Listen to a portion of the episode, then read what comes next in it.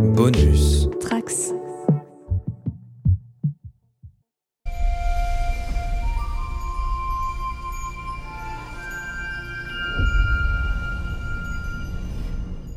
Bonjour et bienvenue à tous les trekkers et trekkies de toutes sortes. Je suis le commandeur Guigui et je suis ravi de vous accueillir à bord, à bord de la base stellaire du Cadran Pop, le podcast dédié à Star Trek écoutable dans toute la galaxie et surtout sur le flux du coin pop. La très jolie série d'animation Star Trek Prodigy commence aujourd'hui aux USA et en France. Euh, ben, en France, ben, on va en parler justement, et pas avec n'importe qui.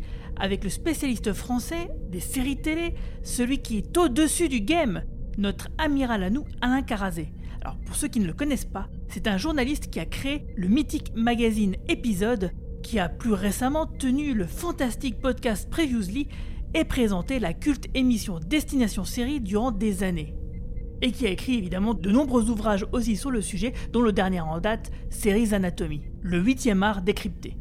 Mais c'est aussi un peu beaucoup grâce à lui que les fans de Star Trek de ma génération ont pu explorer la saga dans les années 1990 sur Canal Jimmy.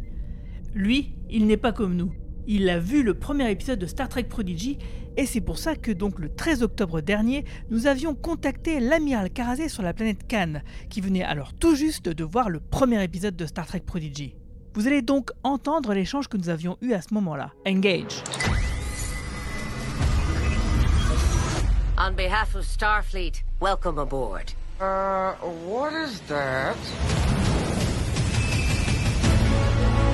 Have you ever even flown a ship before?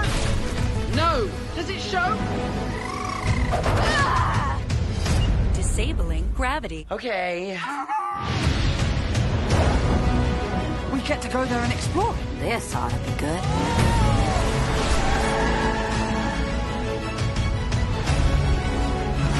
It appears we are fighting now.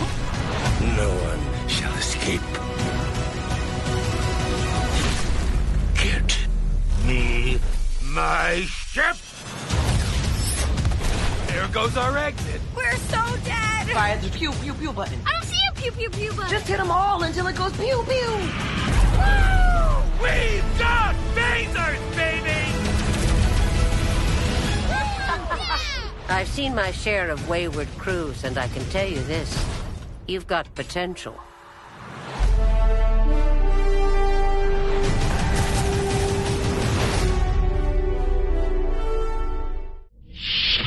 Alors bonjour amiral et merci de prendre un peu de temps pour nous donner des nouvelles de la planète Cannes.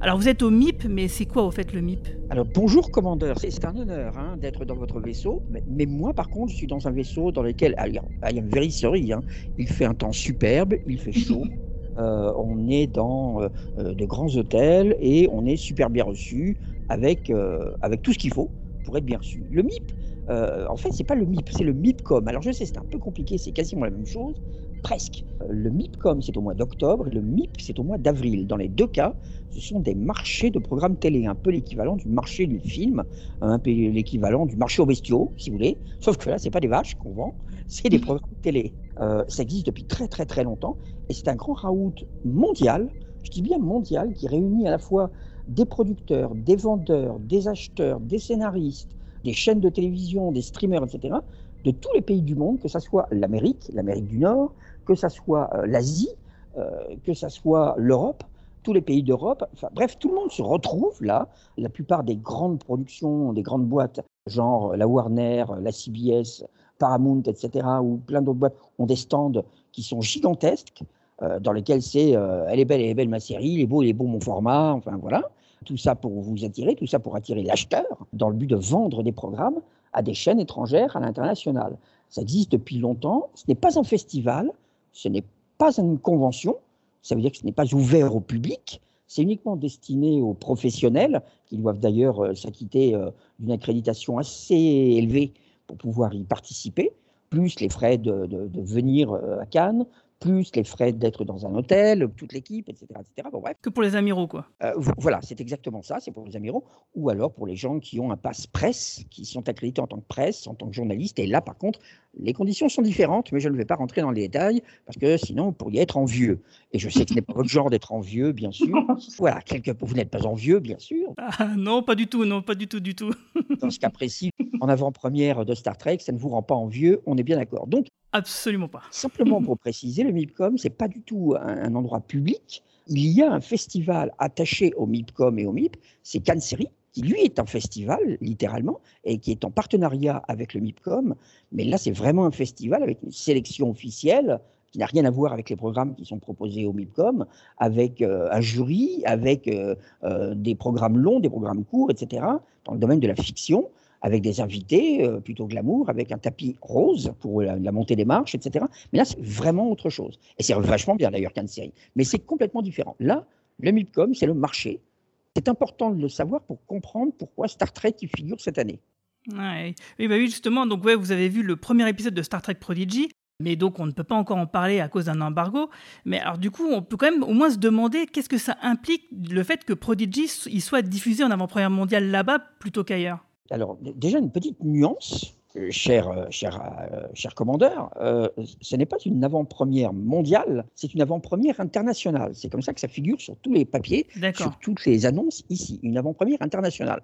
Vous allez me dire, parce que vous êtes subtil, mais quelle est la différence? Qu'est-ce que c'est c'est quoi ces C'est histoires? vrai ça. Ben, ça veut dire qu'il y a déjà eu une avant-première à New York ce week-end lors d'une Comic-Con et que là, par contre, c'est une avant-première pour le reste du monde, à part New York. Donc, international. Ah oui, je sais, c'est très subtil, mais donc ce n'est pas mondial puisqu'il y a déjà eu une avant-première. C'est vrai. S'il y a une avant-première de Star Trek Prodigy ici, ça veut dire que, euh, et c'est le cas pour toutes les avant-premières et pour toutes les projections qui, euh, qui se font au MIPCOM et qui sont généralement payées par le distributeur dans le but d'être montrées lors d'une projection euh, dans la salle principale, dans la grande salle ou dans des petites salles de projection, c'est dans le but de vendre. C'est dans le but de vendre la série à des télévisions ou à des streamers internationaux.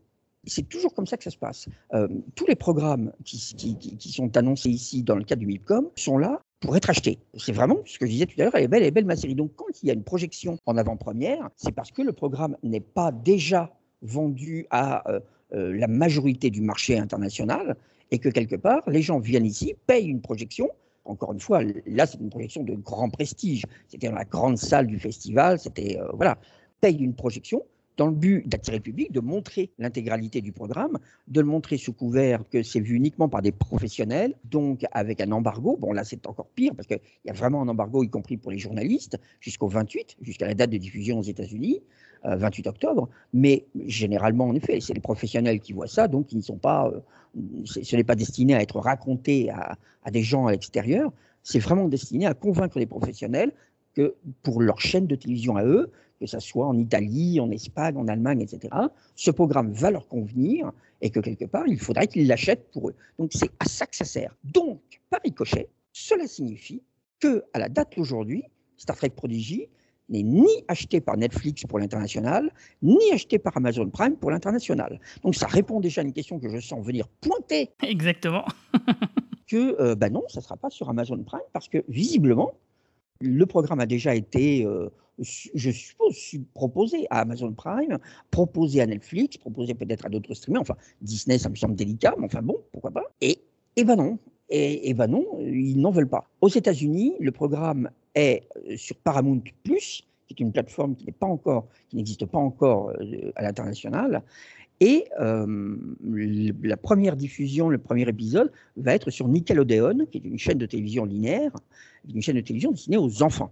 Parce que c'est là où on va au cœur du problème. Enfin, c'est pas un problème, mais au cœur du problème ma- de, de marché en tant que tel. Cette série est destinée aux enfants. Elle est destinée, a priori, et on reviendra après sur le fait que est-ce que c'est vraiment une série destinée aux enfants, mais c'est une série destinée aux plus jeunes. Donc ça veut dire que ce n'est pas obligatoirement des diffuseurs qui diffusent des programmes pour adultes qui vont acheter cette série. Elle ne leur est pas destinée. Donc ça réduit considérablement la fenêtre de tir.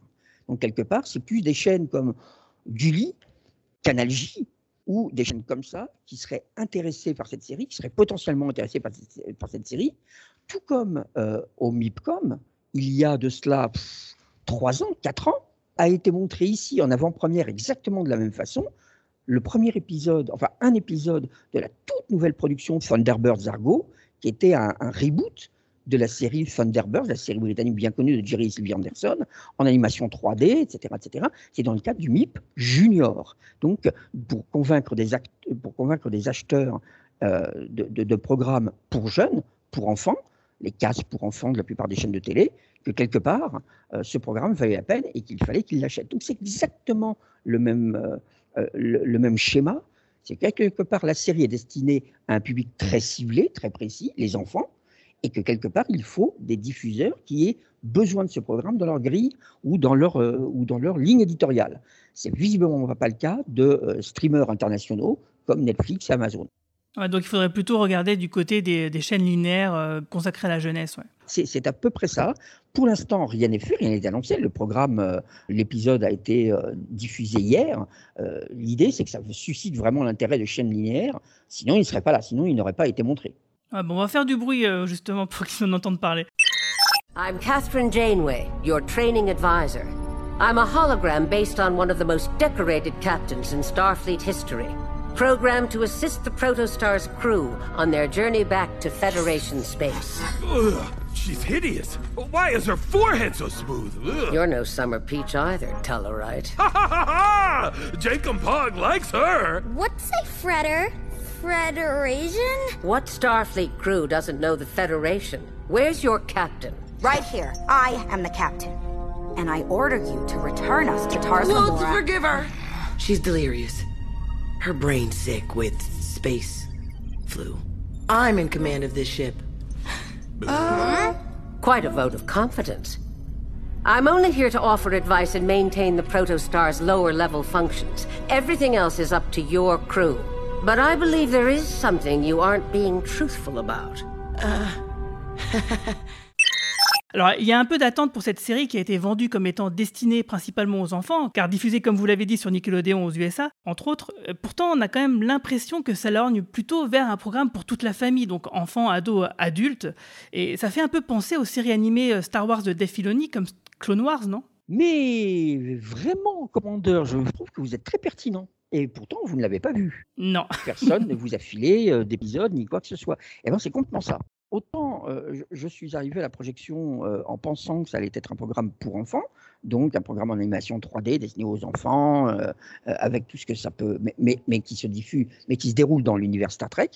Autant j'étais assez surpris car le ton de la série est très proche des séries animées Star Wars, à savoir c'est limite un peu sombre.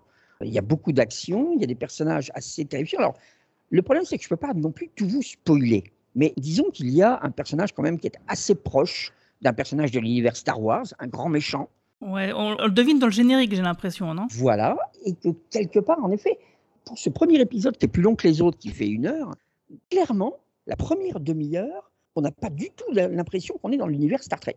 C'est obligatoirement négatif ce que je suis en train de dire. À savoir que la mise en place et l'exploration des personnages est totalement à l'opposé et on a plus l'impression qu'on est en train de voir une nouvelle série animée Star Wars. Et, et c'est même pas moi qui le dis, c'est euh, quelqu'un qui était avec moi à la projection qui en sortant dit mais attends, euh, c'est un truc Star Wars qu'on a vu là. Et, c'est plutôt positif, hein, je dire. Oui, oui, non, mais c'est clair. Il y a, quand les, séries Star Wars euh, d'animation, elles sont vues avec. Elles ont une aura qualitative qui est indéniable. Donc, effectivement, c'est plutôt un compliment. C'est exactement ça. C'est vraiment de ce sens-là qu'il faut le voir.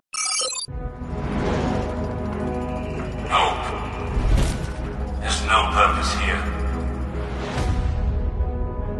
How did a ship get inside here? The more important question how do we get it out? Join us. You always wanted to see the stars.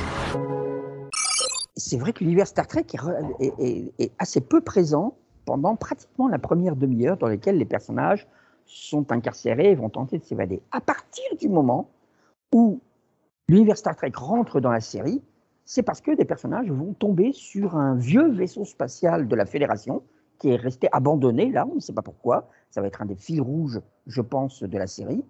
Euh, et ils vont réussir à le remettre en route et ils vont réussir à s'évader, à s'évader de, la prison, de l'endroit où ils sont incarcérés, et donc démarrer tant bien que mal une nouvelle mission, entre guillemets, qui est d'échapper à tous ceux qui vont les rechercher, parce qu'il y a quand même un fil rouge. C'est pour ça que c'est un peu délicat de vous expliquer, parce qu'il y a pas mal de spoilers euh, que je ne voudrais pas trop vous révéler, des spoilers qui sont visiblement des fils rouges qui vont nous retenir pendant toute la saison, qui vont retenir notre attention pendant toute la saison, à savoir que euh, ces personnages fuient, ils sont poursuivis par, euh, par des forces, euh, ils sont poursuivis par quelqu'un, Donc voilà, euh, ils sont tombés sur le vaisseau. Quelque part, euh, on savait qu'ils allaient tomber sur le vaisseau, mais quelque part maintenant, c'est eux qui l'ont pourchasse. Donc, avec toute leur inexpérience, ils vont devoir faire avec. Là où c'est intéressant, c'est que ces personnages ne sont pas inintéressants eux-mêmes, à savoir, ils sont plutôt charismatiques, même s'ils peuvent paraître justement des personnages un peu destinés à un public pour enfants. Il y a euh, le jeune loupard voyou, euh, grande gueule, qui parle tout le temps, euh, mais qui en fait n'est pas plus courageux que les autres. Il y a un personnage qui est une espèce de, d'incarnation de, on le voit sur les images de promotion de La Chose, de Ben Grimm, de La Chose des Quatre Fantastiques, un espèce de grand personnage fait de briques, etc., qui est un peu le costaud de la bande.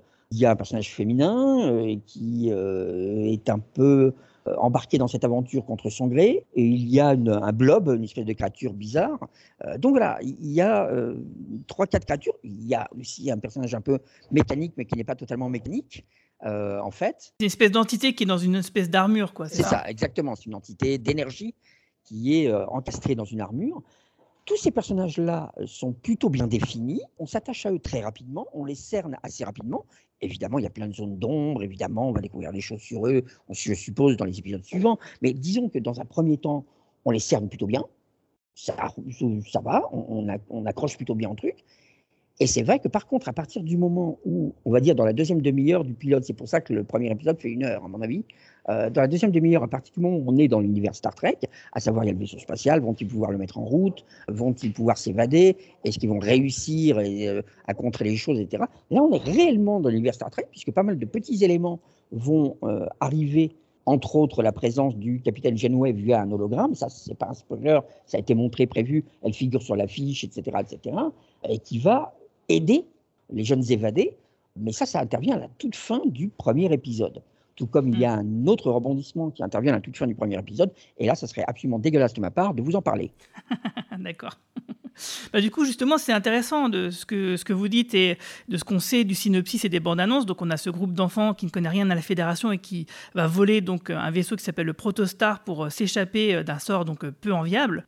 Quelque part, ils vont apprendre les bases et les valeurs de la Fédération donc via l'hologramme à l'effigie du capitaine Genoway. Mais quelque part, c'est vraiment un moyen astucieux d'amener un très jeune public à être éduqué à la saga Star Trek pour devenir de futurs trekkers, non?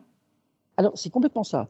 En amont de la projection, une des responsables de Paramount Plus, de CBS Viacom, euh, est venue sur scène pour, pour parler aux professionnels qui étaient réunis euh, et pour leur expliquer que justement la valeur de la série, c'était d'essayer d'inciter de jeunes spectateurs à rentrer dans l'univers Trek. C'était une, une nouvelle incarnation de, de l'univers Star Trek, mais dans le but justement de, euh, de, de faire venir les prochaines générations, les prochaines générations de trekkers. Elle a clairement dit ça. Ouais, c'est un tutoriel, quoi. Quasiment ça. C'est, bah écoutez, euh, si ça, ça vous séduit, sachez qu'il y a plein d'autres séries un peu plus adultes qui existent et que vous pouvez découvrir. Donc c'est vraiment une porte d'entrée. Une porte d'entrée pour les 10 ans, les 11 ans. euh, et je pense, honnêtement, que ça sera aussi une porte d'entrée pour tous ceux qui aiment un peu la SF, tout comme ceux qui aiment l'univers Star Wars ont fini par adorer littéralement les séries animées, les euh, Star Wars Clone Wars, Rebels, etc. Leur fait une place dans, dans la mythologie Star Wars. Je pense que si ça se passe bien, si ça se déroule bien, parce que encore une fois, on a vu que que le premier épisode. Hein, euh, je ne peux pas préjuger de tous les autres épisodes suivants. On a vu que la mise en place, que l'explication du pourquoi du comment, la mise en place de la trame, du scénario et des personnages. Et si ça se passe bien, en effet, c'est un très bon moyen, plaisant, bourré d'action, d'aventure, avec des personnages euh, sympathiques, amusants, irritants, euh, charismatiques, etc., pour que des, des enfants puissent accrocher à un univers qu'ils ne connaissent peut-être pas, que leurs parents ou que leurs frères, euh, leurs sœurs connaissent, et euh, d'y rentrer un petit peu plus en avant. En tout cas, c'est le souhait, c'est le but de cette série animée. Être dans le marché du programme pour enfants et convaincre des enfants que la, la- la franchise de Star Trek leur est accessible. C'est clairement ça. C'est le message qui nous a été donné à nous. Ben, super, bah, merci beaucoup, euh, Amiral, et je vous souhaite une longue vie et prospérité. Je vous en prie, commandeur. À bientôt. Alors, depuis cette entrevue avec l'amiral Karazé, les producteurs de Star Trek Prodigy nous ont annoncé du beau niveau casting vocal avec euh, Jamila Jamil de The Good Place, mais aussi Jason Alexander de Seinfeld, et surtout Robert Beltran, qui reprend ici son rôle qu'il avait déjà tenu dans Voyager, son rôle de Chakotay. Alors maintenant, ça sera le capitaine Chakotay. Donc on est plutôt impatient de revoir Chakotay se retrouver nez à nez avec cet hologramme du capitaine Janeway. En tout cas, nous, on croise les doigts pour que la série arrive bientôt en France. Et puis, euh, bah, on fera bien sûr des podcasts sur le sujet euh, bah, le moment venu. Alors d'ici là, je vous laisse, mais vous inquiétez pas, on va se retrouver très bientôt, euh, d'ici une semaine environ, pour discuter du jeu vidéo Star Trek Online. Et je vous donne aussi déjà rendez-vous pour le dernier week-end de novembre où nous analyserons les deux premiers épisodes de la saison 4 de Star Trek Discovery. Et ça, on le fera avec tout l'équipage. Salut tout le monde, longue vie et prospérité